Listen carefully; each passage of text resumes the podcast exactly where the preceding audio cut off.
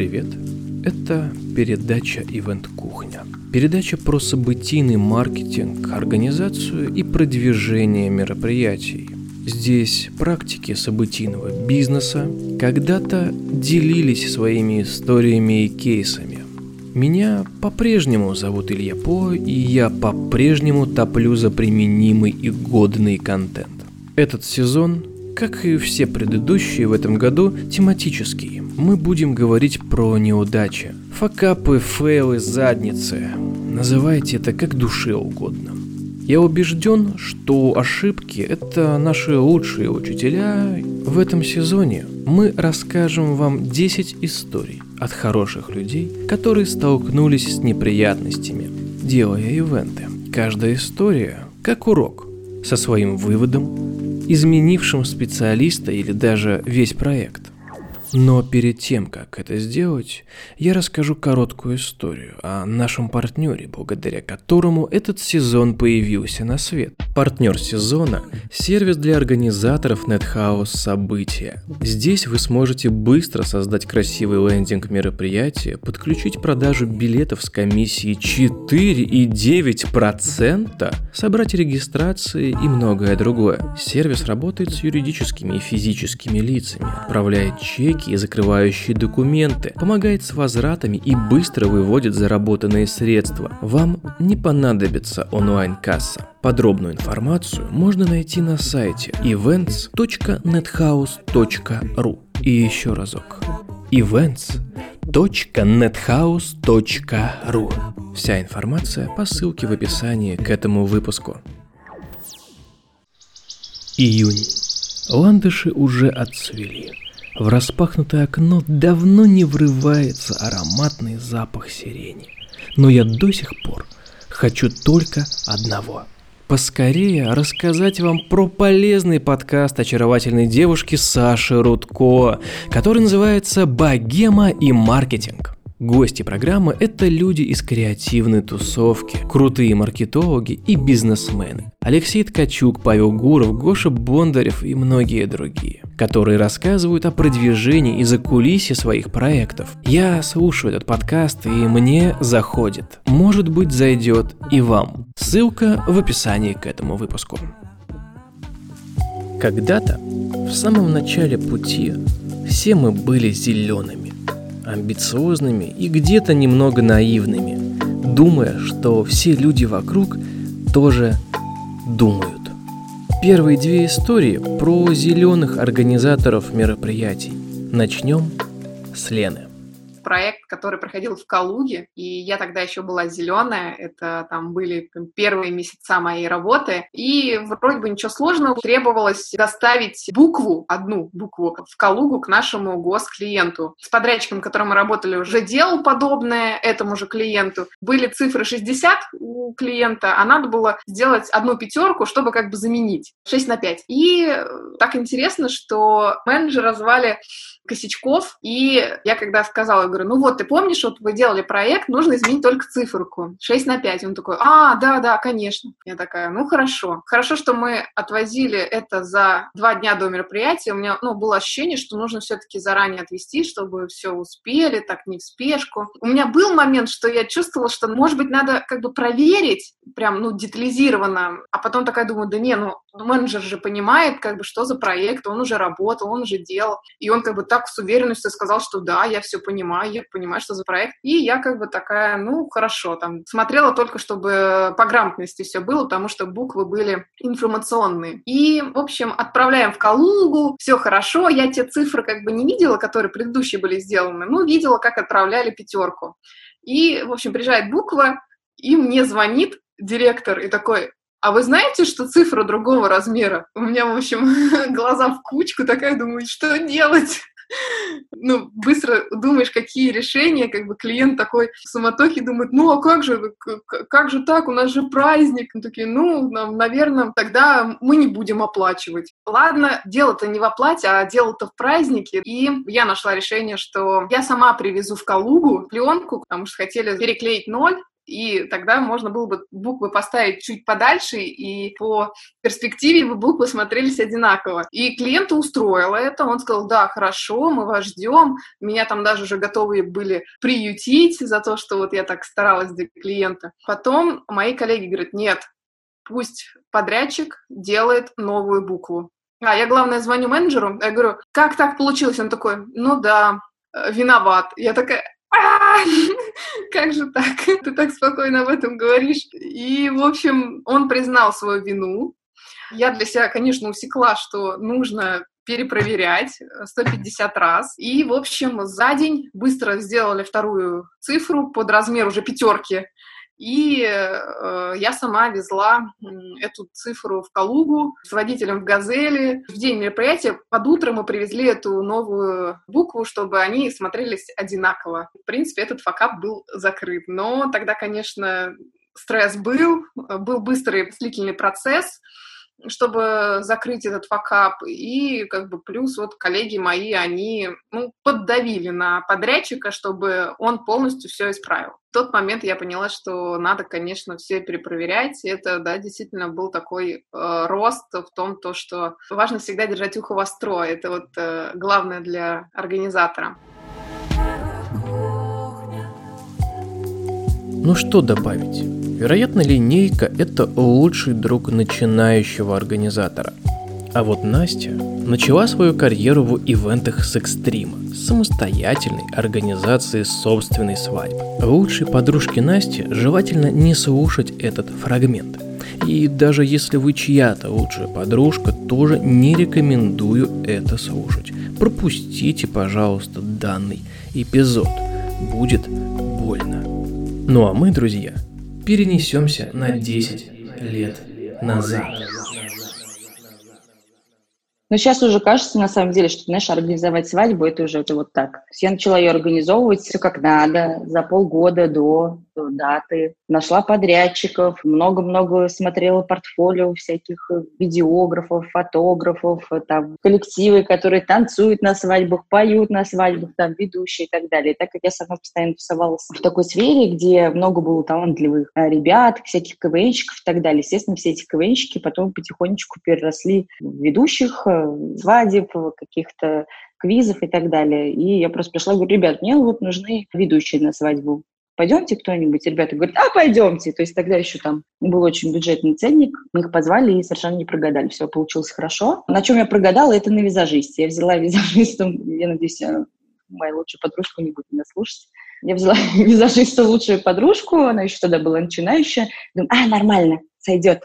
Сейчас она мне там быстренько накрасит, ну что, там на один день. Не стоило так делать. Сейчас э, никогда в жизни я не возьму начинающего визажиста на мероприятие, только профессионалы который предусмотрит все особенности там, внешности, посмотрит, какой свет будет, при каких условиях будет использоваться макияж, и делает все хорошо. Наняли фотографа, все классно, такой стильный, модный, молодежный, все тебе сделаем, эгегей. Естественно, он просрал все сроки, не сдал фотографии вовремя, и когда он, тогда еще был, я давно вышел замуж, не знаю, лет 10, наверное, назад, и, значит, когда наступил день, когда он приносит исходный весь материал, тогда еще на дисках, он вручает мне этот диск, и на этом диске, значит, сделана фотография, где просто... А нас такая была а фотобудка, и все фотографировались разными словами, писали на досочках, все было весело. Я вручаю, значит, этот диск, и на диске крупным планом фотография, где на табличке написано слово и вот он мне дает, и теперь я просто каждый раз, когда я беру этот диск со свадебной фотографиями, вспоминаю, думаю, ну, боже мой, ну почему я не могла сказать, что этот диск я буду давать родственникам смотреть, и там не должно быть никаких нецензурных слов написано прямо на главном диске.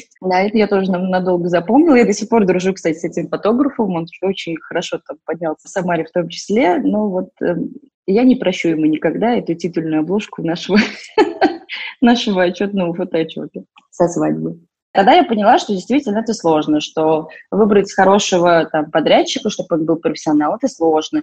Я много времени тратила на то, чтобы посмотреть портфолио, сравнить, встретиться с ними, понять вообще по энергетике, подходит он мне, не подходит, хочу я с ним там работать, насколько мне будет это комфортно.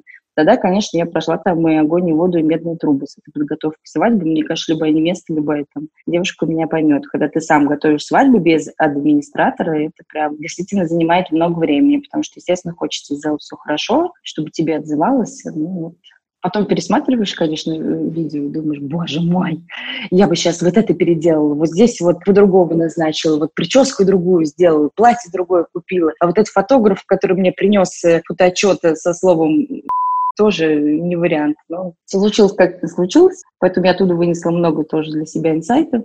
И вот э, нечаянно попала в ивент-индустрию и и безумно этому счастлива, потому что понимаешь, что сколько бы ты ни учился, сколько бы ты мероприятий не сделал, все равно постоянно есть моменты, до которых нужно постоянно расти, расти, расти. Да, да, это реально все приходит с практикой. То есть, когда мне говорят, да ладно, там я все научусь, да я не, э, там сделаю, я умею, хотя там опыта еще за плечами нет, нет. Реально нужно только делать и на собственных ошибках, мне кажется, там э, постоянно наращивать качество, там, профессионализм.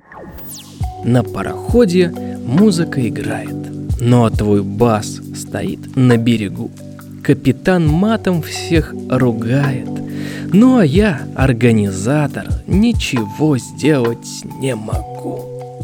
У нас саммит инвесторов ранних стадий в Лос-Анджелес. И у нас э, очень много международных гостей, там порядка 400 гостей на мероприятии. Из них львиная часть — это иностранцы, которые приезжают в Россию зачастую там первый раз. И у нас э, была, значит, такая а развлекательная часть. Это венчурный кораблик, когда должны были все инвесторы поехать кататься на кораблике. И в самый первый год мы не предусмотрели, что желающих покататься на кораблике будет сильно больше, чем вообще вместимость, в принципе, этого корабля. То есть мы не открыли заранее регистрацию на этот корабль. Мы думали, ну ладно, ну, как бы там 100 человек, ну, в принципе, 100 человек поместится, а в итоге из 100 человек захотели ехать все 300.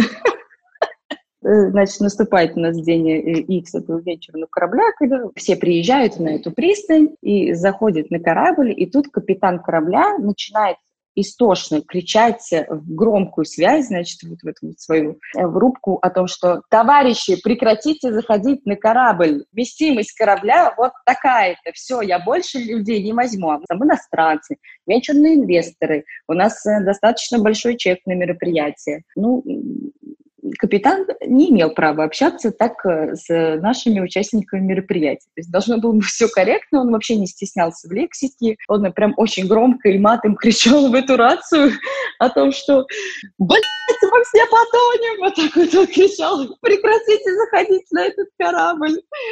И он просто говорит «Я отплываю!» Мы говорим «В смысле вы отплываете? У нас еще вот второй автобус едет с этими участниками, которые хотят на этот вечерный корабль». Он также отвечает нам эту громкую связь ничего не знаю, я отплываю. В итоге он отплывает, просто этот мосток, знаешь, куда-то там сваливается в речку.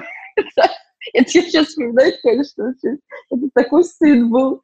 То есть у нас приезжает второй трансфер с нашими гостями и просто видит этот уплывающий корабль, и он остался такой помахать рукой, сказать «до свидания». И вот этот истошный мат капитана, который «если мы потонем, в этом будете виноваты вы». Мы до сих пор это вспоминаем, и теперь венчурный корабль — это для нас прям отдельная часть, к которой мы сильно готовимся, чтобы у нас э, было определенное количество гостей, чтобы проводится бриф с капитаном, как разговаривать с нашими участниками, а с кем он имеет право вообще разговаривать, чтобы, не дай бог, он не кричал нецензурную лексику вот в эту громкую связь по всему кораблю и так далее. Рыбка на пару свеколка, кашечка с комочками и жирная колбаска. Просто тошнотворное зрелище и отвратный кейтеринг. Хорошо, что мы выходим без картинки. Мы тоже как-то раз проводили мероприятие крупное, тоже международное, инвесторы, спикеры, там весь свет венчурной тусовки. Мы проводили такой площадке, где нельзя было менять э, шведскую линию питания. То есть у них было такое санаторное питание, была классная площадка с классным видом, большой номерной фонд, все, что нам подходит. Но вот питание менять нельзя было, оно было санаторное, понимаешь, что такое лечебное. Все там правильно, если котлетки, то на пару, если свеколка, то тоже обязательно на пару. То есть там нельзя было, чтобы тебе на завтрак дали яйцо пашот или там а, безглютеновую какую-то пищу. М-м-м. То есть там, там такая стояла бабуля на входе, такой в чепчике, все как надо. Так, ты, за тот стол. ты сюда. То есть у нас там идет, не знаю, там министр Самарской области, там пушит, она, ты куда пошел? Сюда нельзя садиться, здесь уже двое. Ну туда, где четверо, проходи. И мы говорим, бабуля, что ты делаешь вообще, прекрати, уйдите, пожалуйста, отсюда, и мы сейчас сами все сделаем. Она, ну не положено же.